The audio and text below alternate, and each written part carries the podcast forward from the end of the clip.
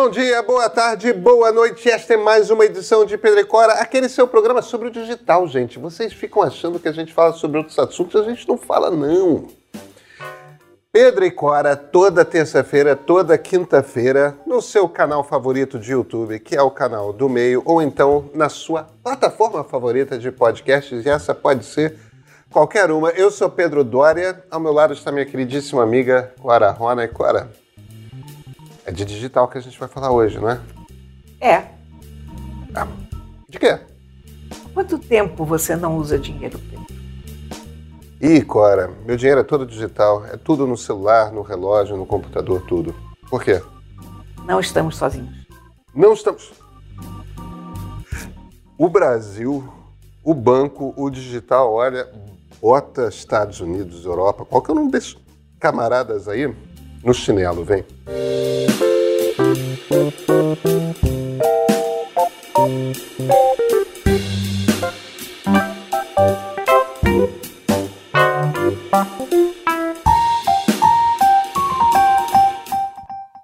Cora Rony, tem usado muito o celular para banco? Na verdade, não uso outra coisa. Ah, bem. Pois é, eu uso O que, que você usa? o relógio. Ah, tá bom. Olha, eu não sei. Eu não me lembro, realmente não me lembro, quando foi a última vez que eu fui ao banco. Eu não uso mais dinheiro praticamente. É, dinheiro, eu ando sem dinheiro há muito tempo também. Eu pago tudo com celular, com Pix, com aproximação. Agora, é curioso, né? Porque nós não estamos sozinhos. Não? Não, saiu uma pesquisa da Febraban essa semana. A Febraban é a Federação Brasileira dos Bancos, né? E diz o seguinte, que quase oito em cada dez transações bancárias realizadas no Brasil são feitas em canais digitais, como mobile banking e internet banking. Oito? Em cada dez. São 77% das transações bancárias feitas de forma digital. É inacreditável, né? O brasileiro adotou pra, por completo o banco para para a sua vida. é, O banco do brasileiro é digital, né? É, é absolutamente chocante esse número, porque. Porque você sabe que nos Estados Unidos, na Europa, não, é assim. eu né? sei que não é. Na Nigéria é. A Nigéria é. Mas a Nigéria tem um problema de inflação grande, não tem? Tem, o problema da Nigéria também é que as quantias que as pessoas queriam transferir eram muito pequenas. Entendi. E o sistema da Nigéria nasceu em celulares e funciona um pouco como créditos de celulares. Entendi. Então as Entendi. pessoas, trans, e, além disso, em espaços geográficos muito, muito distantes. Então, a única forma de fazer online. Então, ali tem uma série de fatores diferentes. Mas eu estou realmente impressionada, sabe? Porque foram 163 bilhões e 300 milhões de transações feitos em aplicativos de celular e de, de computador, e sobretudo celular. O, o celular sozinho dá 60, 66% de todas as operações. É isso é uma coisa muito engraçada como que a gente como que a gente adotou o digital no banco, a gente adotou o digital no banco muito cedo e a gente agora não, não, não somos nós, né? É, é o, o bombeiro hidráulico que vai na sua casa, ele quer ser pago por Pix É, e ele já é, o, o, o digital, tipo toda esse, toda essa coisa do- de, de serviços, tudo mais, toda a bancarização a, a minha, a minha relação com, com praticamente todo mundo que fornece algum tipo de serviço para mim, é, o, o segurança na rua, to- é, é, é, a, a faxineira, tudo é uma relação digital. A gente combina por WhatsApp e, e o pagamento é por Pix. É- essa coisa que eu estou te falando de dinheiro, o- os meus cartões de crédito estão no meu relógio, não estão apenas no celular, estão no celular também, mas estão no relógio. Então, eu chego no supermercado, encosto o relógio e pago. É, eu ainda preciso pegar o celular. É, não, mas eu. eu, eu Porque eu, eu sou antiga. Você é antiga. É. eu acho que dá muito trabalho tirar o celular do bolso. Olha, tem, mais, tem um outro dado que eu achei muito curioso nessa pesquisa, que é o seguinte: que foi a primeira vez que eles estudam também o impacto do canal WhatsApp para as transações. Ah, que interessante. É. Em um ano, as operações via WhatsApp cresceram 531%. Foram 56 milhões e 200 mil transações feitas via WhatsApp. É, é muito impressionante, né? Agora, eu tive é, um outro termômetro. Eu tive na Febrabantec, né? É, na, na, esses números vieram essencialmente porque a Febraban Exatamente. organizou na semana passada Exatamente. essa conferência que ela faz anualmente, que é uma conferência de tecnologia para voltada para o setor bancário. Para o mercado financeiro em geral, mas é. principalmente para o mercado de bancos, tanto banco de investimento quanto banco de varejo. E eu tive lá a, a convite da, da Embratel. A Embratel fez algumas ações com o meio e, eu fui duas vezes. A Embratel estava com um stand grande lá. É, fiz uma palestra, fiz uma, uma entrevista no outro dia com, com um especialista em inteligência é, artificial do Banco Pan sobre como é que vai ser o emprego de de inteligência artificial generativa, muito, muito, muito interessante a conversa. Agora, eu fiquei muito impressionado com a feira, porque você via, eu não vou citar o nome de empresas, mas você via empresas de tecnologia gigantes, gigantes, gigantes, gigantes, com estandes pequenininhos na feira. Tipo aquelas marcas assim, no tipo, não, peraí, quando quando eu vou em, em, conferência em Las Vegas, quando eu vou em outras conferências aqui no Brasil é, de tecnologia, essas empresas são sempre empresas com estandes gigantes, porque que é, demonstrando equipamento, software e tudo mais. Por que, que aqui estão tão miúdas? E, e, e aí estavam me falando, esgotou, esgotou espaço, foi disputado no Papa.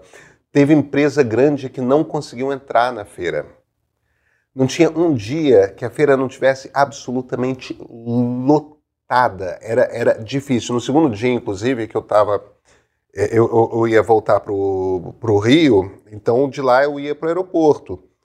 Então eu estava não só com uma mochila carregada, que é mochila computador, é, é tablet e, e, e roupa, como eu estava também com uma bolsa tiracolo de fotógrafo tipo com tripé pendurado, com, com câmera fotográfica e tal, é, é, teleprompter, porque eu, eu, tive de gravar vídeo no, no hotel.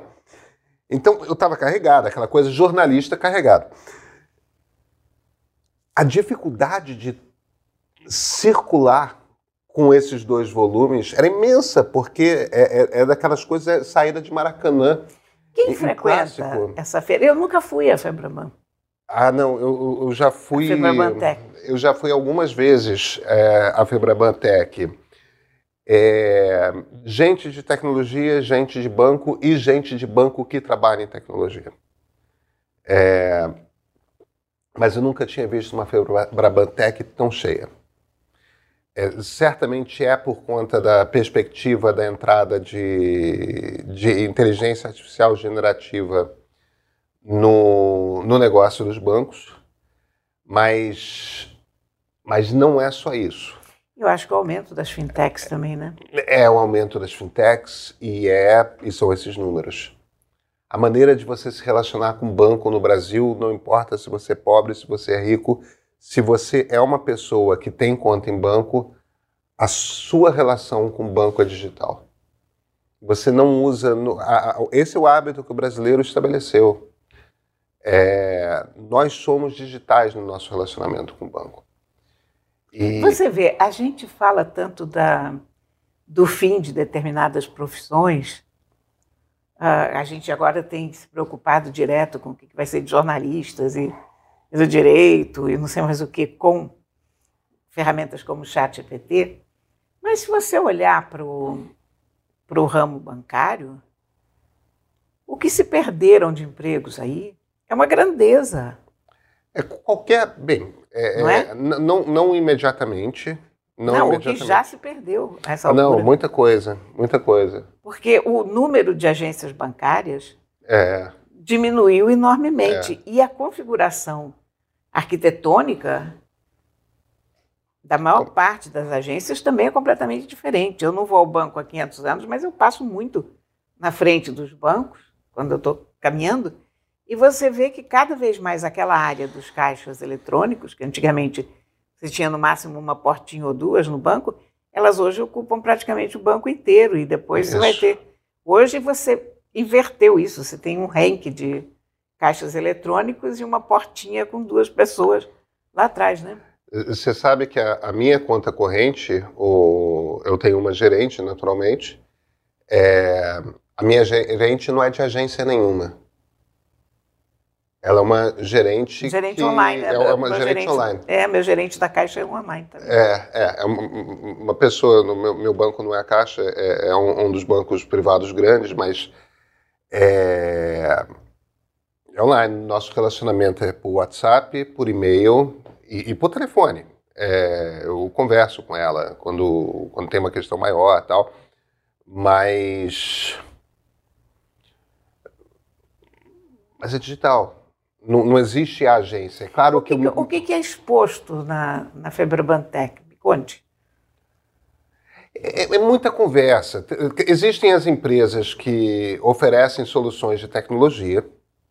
É, eu estava lá a convite da Embratel. A Embratel é uma, hoje oferece não só serviços de conexão em nuvem, como uma carteira imensa de serviços de apoio. Né? Como é que você vai desenhar a sua estratégia e tal. Agora, é, não é só a, a Embratel.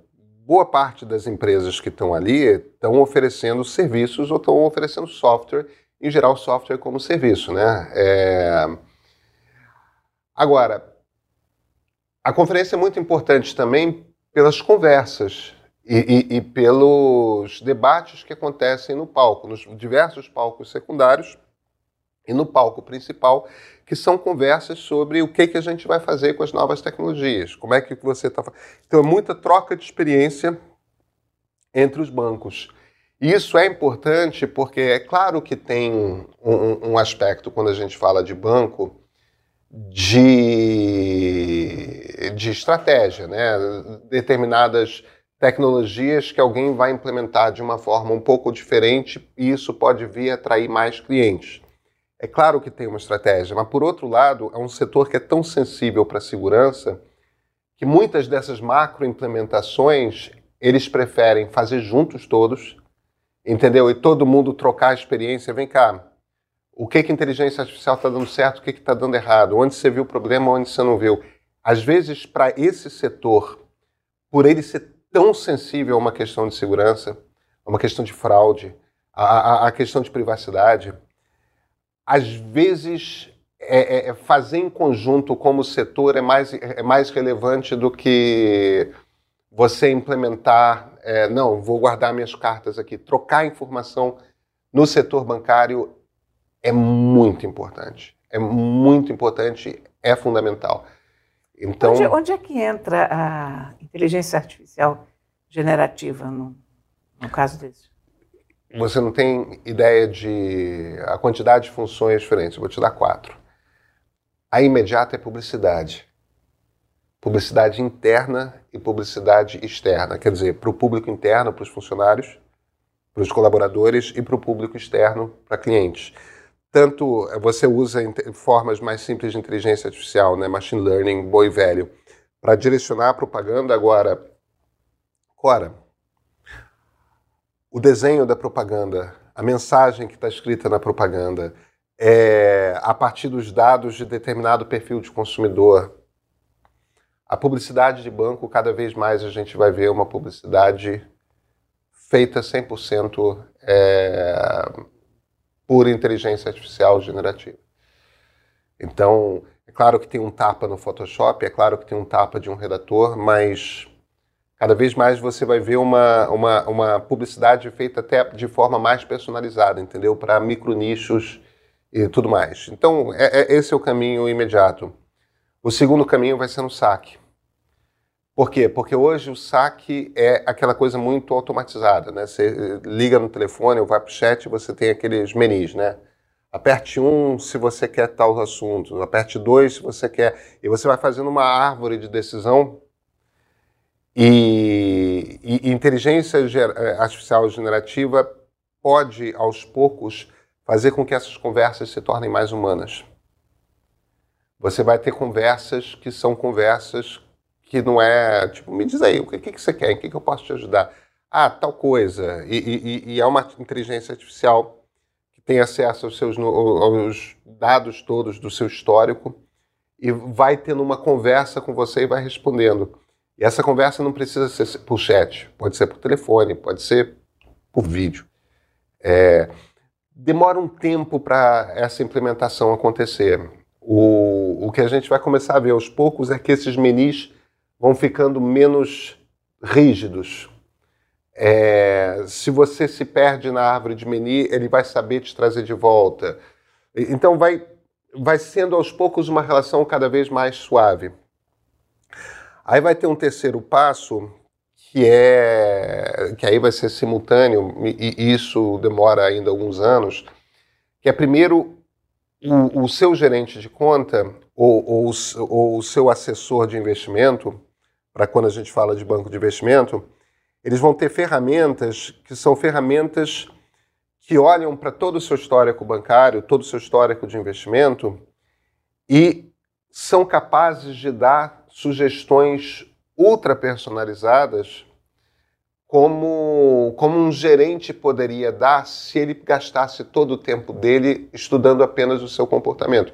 O problema é que o, gerente tem uma Cara, carteira é, imensa, né? Ele vai começar a poder te dar. Isso não é uma substituição do gerente. Isso é uma ferramenta que o gerente vai ter.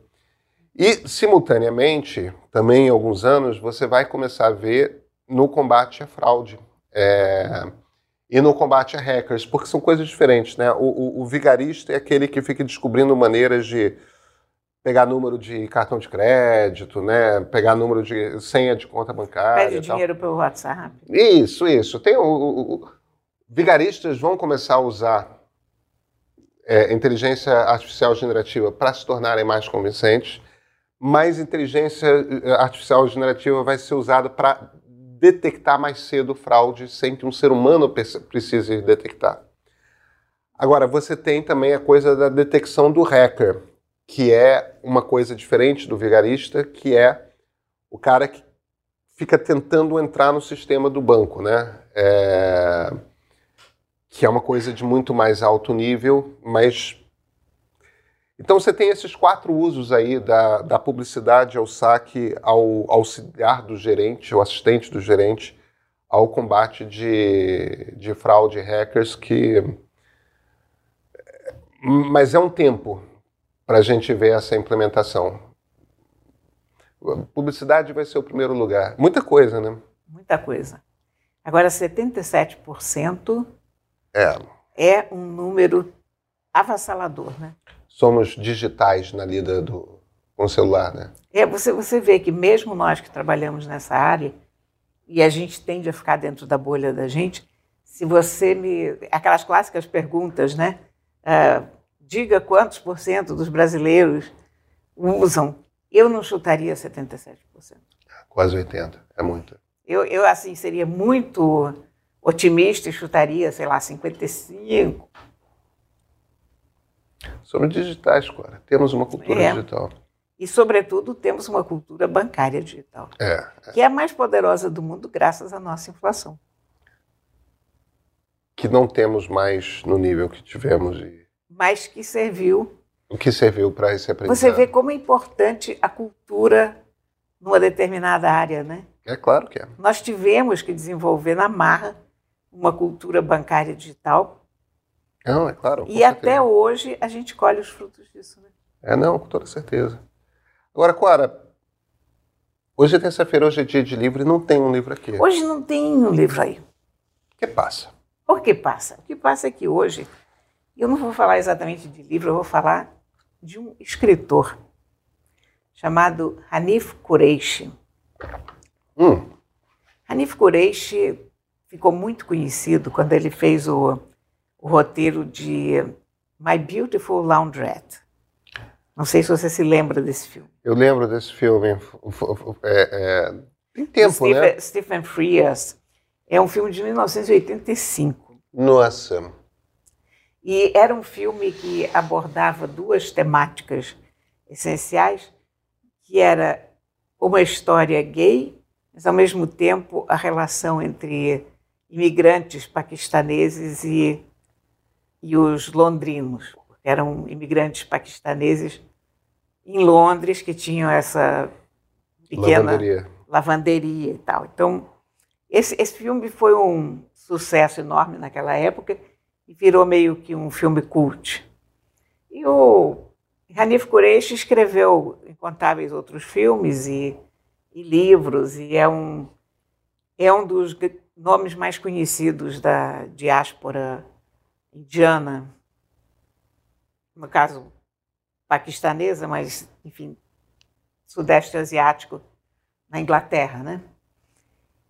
E o que, que aconteceu com Hanif Kureishi? Hanif Kureishi, no dia 26 de dezembro do ano passado, sofreu um acidente esquisito no quarto de hotel. Ele estava em Roma com a mulher e ele se sentiu meio tonto dentro do quarto. E quando ele acordou, ele estava no chão, numa posição esquisita, numa poça de sangue e paralisado. Ah! Ninguém sabe exatamente o que, que aconteceu. Quer dizer, se ele sofreu um derrame e caiu, se caiu e sofreu um derrame, se. Não se sabe. O que se sabe é que ele tá na... ficou paralisado, foi para o hospital em Roma. E, desde o dia 26 de dezembro, ele estava primeiro num, depois num outro hospital em Roma, e essa semana, finalmente, ele voltou para a Inglaterra. Ainda não para a casa dele em Londres, mas para um hospital em Londres. Ele continua na mesma situação. Mas. Que, que nível de paralisia é? Não sei te dizer, porque. Ah, tipo, ele mexe as mãos? Não, ele não mexe as mãos e ele, ele consegue ficar sentado já, o que é importante, porque ele pode ficar numa cadeira de rodas, mas ele não mexe as mãos e ele não mexe os pés. E ele está inteiramente dependente das pessoas que o cercam para viver o seu cotidiano. Mas ele não parou de escrever nenhum minuto. Então, desde o momento do acidente, assim que ele recobrou um pouco de, de lucidez, eu nem diria de lucidez, porque, pelo que eu percebi, ele permaneceu lúcido ao longo de todo o processo, mas assim que ele conseguiu botar a cabeça, botar a cabeça mais ou menos no lugar, ele começou a escrever sobre essa experiência. E ele tem uma página, um blog, a rigor, no qual ele escreve sobre o dia a dia dele. E ele posta no Twitter. E ele faz relatos contínuos do que, do, qual é a situação, uh, como ele se sente, uh, quais são os pensamentos que lhe passam pela cabeça, as questões físicas. É, ele é um poderoso intelectual descrevendo uma situação de absoluta impotência física. E o texto, os textos que ele tem feito são de grande impacto, sabe? Como, como isso tem afetado toda a família dele. Ele tem escrito com a ajuda do filho, basicamente. Ele tem um filho que também é, é roteirista. E, então ele dita para o filho, o filho escreve, os dois discutem mais ou menos aquele texto, porque, evidentemente, um texto falado não é a mesma coisa que um texto escrito, então ele, ele espenteia um pouco aquele texto e ele publica. Então, é uma coisa sui generis e que está acontecendo agora, quer dizer, é real time. Eu Aí. E está sendo produzida aparentemente boa literatura. Uma literatura forte e muito impactante em inglês, mas perfeitamente traduzível pelo, pelo Google. Per perfeitamente legível pelo Google Translator. Porque, nesse momento, a, o texto dele é muito mais conteúdo do que forma, né? Claro. Eu, por acaso, essa semana baixei um livro dele, chamado Intimacy. Esse livro foi lançado em português, mas não sei se ainda está no mercado. Chama Intimidade, talvez exista em e-book, talvez vocês encontrem nas livrarias. Ele, olha, vamos, vamos lá, ele não é uma figura amável, o Hanif Kureishi. Ele é uma pessoa um pouco como o Vidya Naipal. O Naipal era aquela pessoa horrorosa de se conhecer, um escritor fabuloso, mas uma péssima pessoa. O Hanif Kureishi não chega a tanto, mas ele é misógino. Ele é horrível com as mulheres, todo o trato dele com as mulheres é muito complicado. Esse livro, Intimacy, é, é, são os pensamentos de um cara que decidiu abandonar a família. Então, é o que lhe vai pela cabeça naquelas 24 horas antes de largar a mulher e os dois filhos. E é, ao que se diz, autobiográfico. Então, não é uma pessoa simpática que emerge desse retrato, de jeito nenhum. Mas também eu tenho uma certa admiração pela pessoa que consegue escrever com tanta sinceridade e se pôr de tal forma no, no papel, sabe? E com tanto talento, porque ele escreve muito bem. Então, é um livro que você não lê com nenhum prazer, porque aquela pessoa não te interessa, aquela pessoa é, é o que você não quer ter como amigo, ou, uhum. ou namorado, ou marido, ou amante, nada, você não quer aquela pessoa, mas é tão bem escrito, né?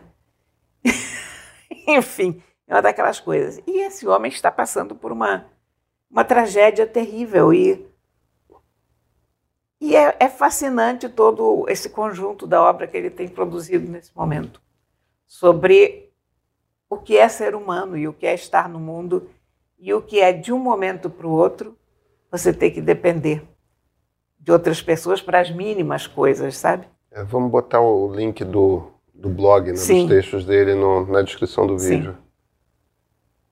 Ah, eu vou, eu vou chegar em casa e vou ler. É, é, é, é literatura de alto impacto. Eu imagino, eu imagino. Clara, nos vemos na quinta? Nos vemos na quinta, sim. Então até a quinta-feira.